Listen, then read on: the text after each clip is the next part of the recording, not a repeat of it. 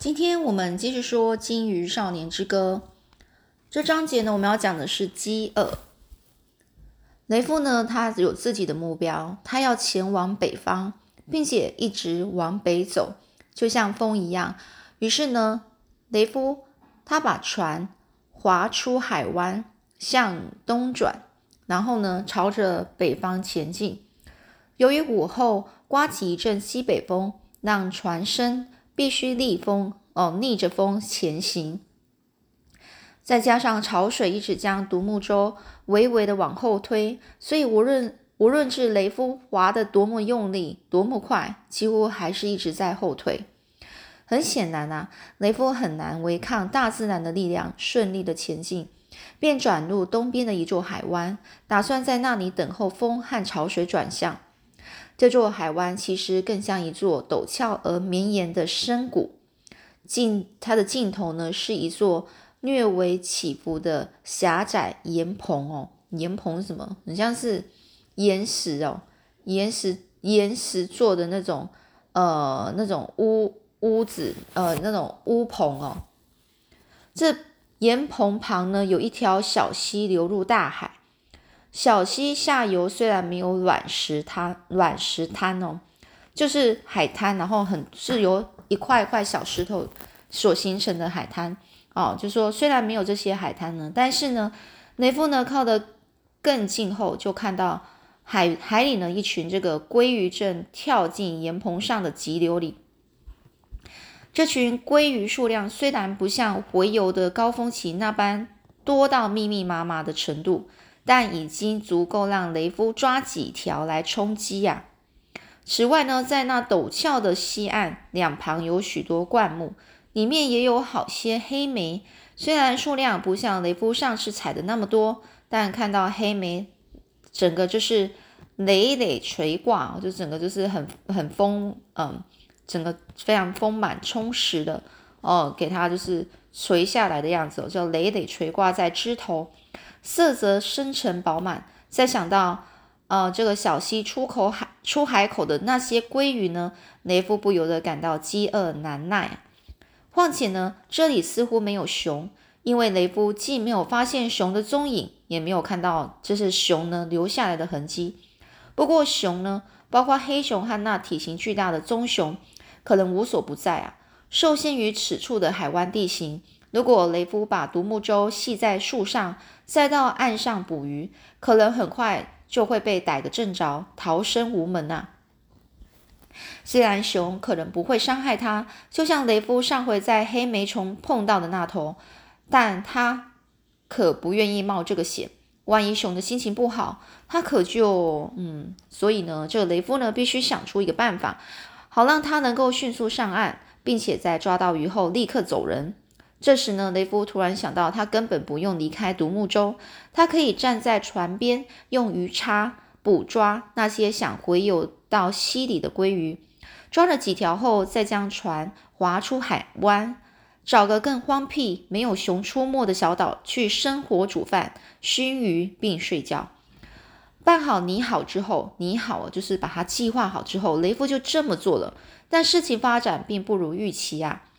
雷夫用力一撑呢，把独木舟的船头稍微抬高，让独木舟安稳靠在沿岸上。此时呢，那些鲑鱼正在他脚脚底下摇头摆尾的游着，想跳到溪口。那雷夫呢，小心翼翼的靠在船边，手呢就举起鱼叉，并将叉呢叉的尖尖的叉的嗯叉尖处呢朝向这个水放进水里。不久呢，便有一只鲑鱼游过来，渔夫呢就趁着鲑鱼在踌躇之际啊，就在那边啊等待，不知道在想什么的时候，那只鱼不知道在想什么的时候。用鱼叉呢，就往下一戳，哦，刺中了这个鲑鱼的脑袋后方。那条鲑鱼似乎因为受到惊吓而僵住了，但这只鱼啊，还没来得及挣扎扭动，雷夫就将它往上一甩，丢进独木舟里，接着又转动叉柄，把鱼叉的这个矛头呢给拔了出来，任由那鱼在船底挣扎。然后呢，雷夫再度把这个身子呢探出船外捕鱼，很快又抓到一条。但说时迟，那时快，鲑鱼数量突然飞快增加，它们就仿佛发了狂，而且全部都挤成一团，看起来像一张由活生生的鱼做成的地毯。其中呢，几条甚至往这个独木舟底部猛撞。这雷夫呢，几乎不必瞄准就可以刺中鲑鱼。后来雷夫又抓到了四条鲑鱼躺在独木舟底部，那银色的腹部在太阳底下闪闪发光。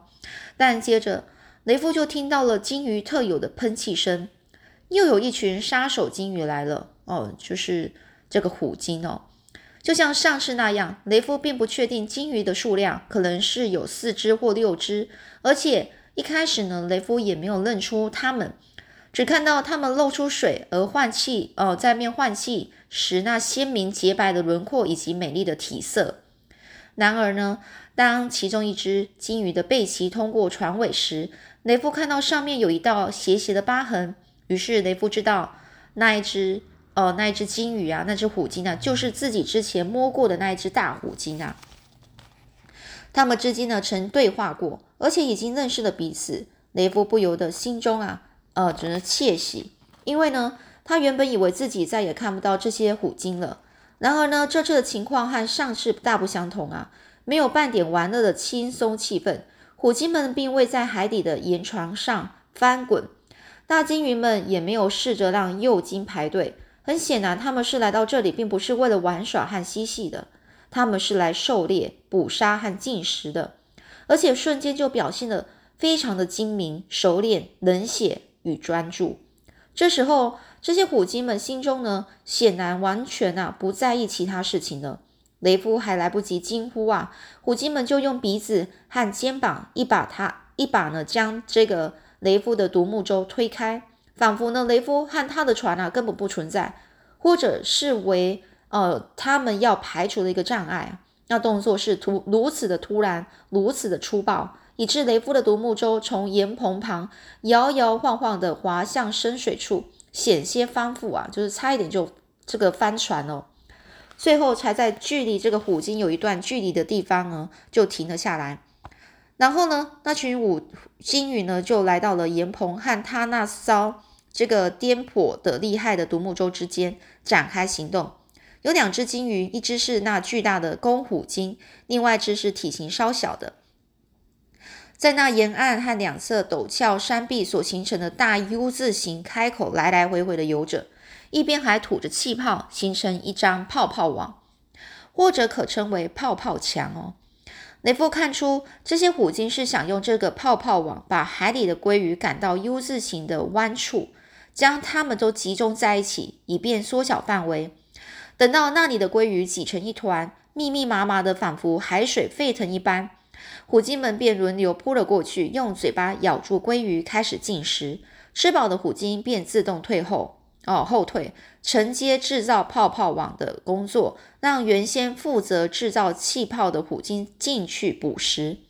雷夫心想：这样的团队合合作啊，真是太棒了。只见这个虎鲸们依次摇摇摆摆地游进鱼群，对鱼儿们发动攻击，然后又摇摇摆摆地游出去，让下一只前来进食，就好像跳着某种舞蹈。雷夫正想为此做一首歌，却突然发现这地方还有别的访客：有老鹰，有渡鸦，还有一些体型较小的鸟儿。包括松鸦以及一些他不曾见过的鸟。这些鸟儿之所以来到这里呢，是因为鲸鱼的进食方式。雷夫原本呢以为呢，像虎鲸这么大的动物在吃鲑鱼这种体型相对比较小的鱼类时，会把鱼儿整个吞下去，再慢慢消化。但事实却不是这样。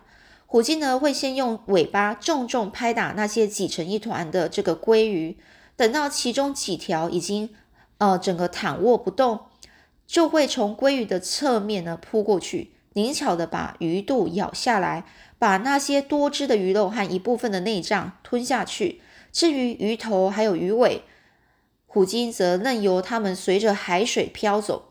这些鱼类和这个鱼头和鱼尾呢，有部分会沉到海底，但有一大部分会浮到水面上。于是老鹰呢就被吸引过来了。想必老鹰一直在旁边观看等待。时机一到，便从四面八方飞来。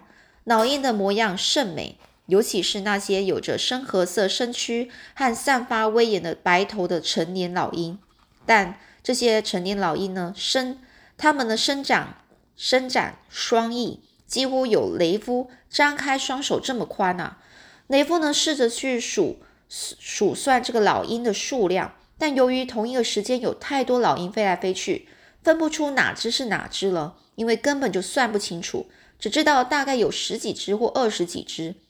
老鹰们从树上俯冲下来，沿着水面低空飞行，看准时机，整个利落伸伸出的爪子，捞起那些鱼头和内脏，带到树上或是岸上去吃。不过，老鹰们似乎永远不满足啊！他们除了吃自己抓来的东西，还会留意别的老鹰抓了什么，甚至过去抢夺，很快就打起来。老鹰们一个个张开翅膀，尖声啼叫，用爪子互相攻击。顷刻间啊，哦，就一下子呢，这鱼头和内脏四处飞散，有的就掉在地上，有的则挂在他们那原本威严的白头上啊，就是他的头上哦。接着呢，渡鸦也加入了这场混战。哦，渡鸦非常聪明，会混在老鹰之间伺机行动行事哦，伺机行事就是找时间呢，混在老鹰之间，然后找机会，然后去夺取那些食物。有几只渡鸦呢，会靠近那些老鹰。分散他们的注意力，而其他几只呢，显然是被推派出来的渡鸦，则会在旁边耐心等待着。一旦老鹰分心了，那几只渡鸦就会迅速的就冲过去，抢走这个老鹰抓着的鱼头、鱼尾和内脏。许多渡鸦甚至会中途停下来去啄那些老鹰的眼睛。这时呢，无论在水上或水下，情况都是一片混乱。金鱼在水里吃着鲑鱼，而老鹰、渡鸦、松鸦以及雷夫从来没见过一些水鸟，纷纷冲到旁边呐捡拾那些残渣。但是呢，这些水鸟呢就把这些东西带出水面后，其他的鸟也会来抢。转眼之间，只见啊这个鱼头、鱼尾和内脏满天飞，老鹰尖声尖喊叫，渡鸦嘎嘎乱啼，金鱼们则在水里用尾巴狠狠甩打的那些鲑鱼。在此之前呢，雷夫一直让独木舟在水上随意漂浮着。眼见形势太过混乱，便赶紧划到比较安全的地方，一边还得小心的用膝盖把船稳住，以免被附近游过的鲸鱼弄翻。此外呢，雷夫还得注意闪躲那些冲到他附近的老鹰，免得呢被这些老鹰的翅膀给扫中了。有只老鹰甚至飞到船头，想在那里享用这个他捡到的鱼肉脏，但他的食物立即立刻啊是被一只渡鸦偷走。老鹰的转过头，看到雷夫丢在独木舟底部的几只死鲑鱼，便跳下去抓了一尾想带走，但是那鲑鱼实在太重了，老鹰呢还来不及逃跑，就被雷夫用桨啊，他的划桨桨面给狠狠敲了一下，只好丢下鲑鱼。朝雷夫叫了一声，就又飞回去加入那场争夺。片刻之后呢，雷夫终于把船划到一个稍远的地方，脱离那场混战。之后便坐在船边，船边哦，然后呢，稳住那仍然颠簸的船身，试图把眼前这一幕看个清楚，了解那究竟是怎么一回事。但这一切已经超出雷夫的视觉和思维所能负荷的程度了。最后，雷夫只是呆呆地坐在那儿，就像那些鲑鱼被眼前这幕暴力景象搞得头晕目眩。然后呢，这一切就结束了，一如开始时那般突然。这鲸鱼们转身游出海湾，老鹰和渡鸦也抓着它们各自带得动的食物飞走了，连那些体型较小的鸟儿呢，也消失在树林间。除了岩石上留下一些污痕，这一切仿佛从未发生过。在雷夫看来，这是一场场战斗，一场为了食物而进行的战斗。雷夫在此时突然意识到，饥饿是一股强大的力量。大自然的所有生物，除了那些具有幽默、体贴、狡猾和情感等特质的鲸鱼，或许还包括渡鸦，都受到了饥饿的驱使。当然，愤怒也是一种驱力，但是愤怒也是因为饥饿而起。想到这里，雷夫看着脚下那几只、那几条被他捕获的鲑鱼，心中下了一个决定：他不希望他的生命只剩下这个。雷夫不希望他的这一生啊，除了填饱肚子之外，再有没再也没有别的追求。雷夫就心想：我要往北走，要去到北方，到除了填饱自己的肚子，我也要多多观察并体验这个世界啊。好，我们今天就讲到这里，下一次我们再继续讲野炊地。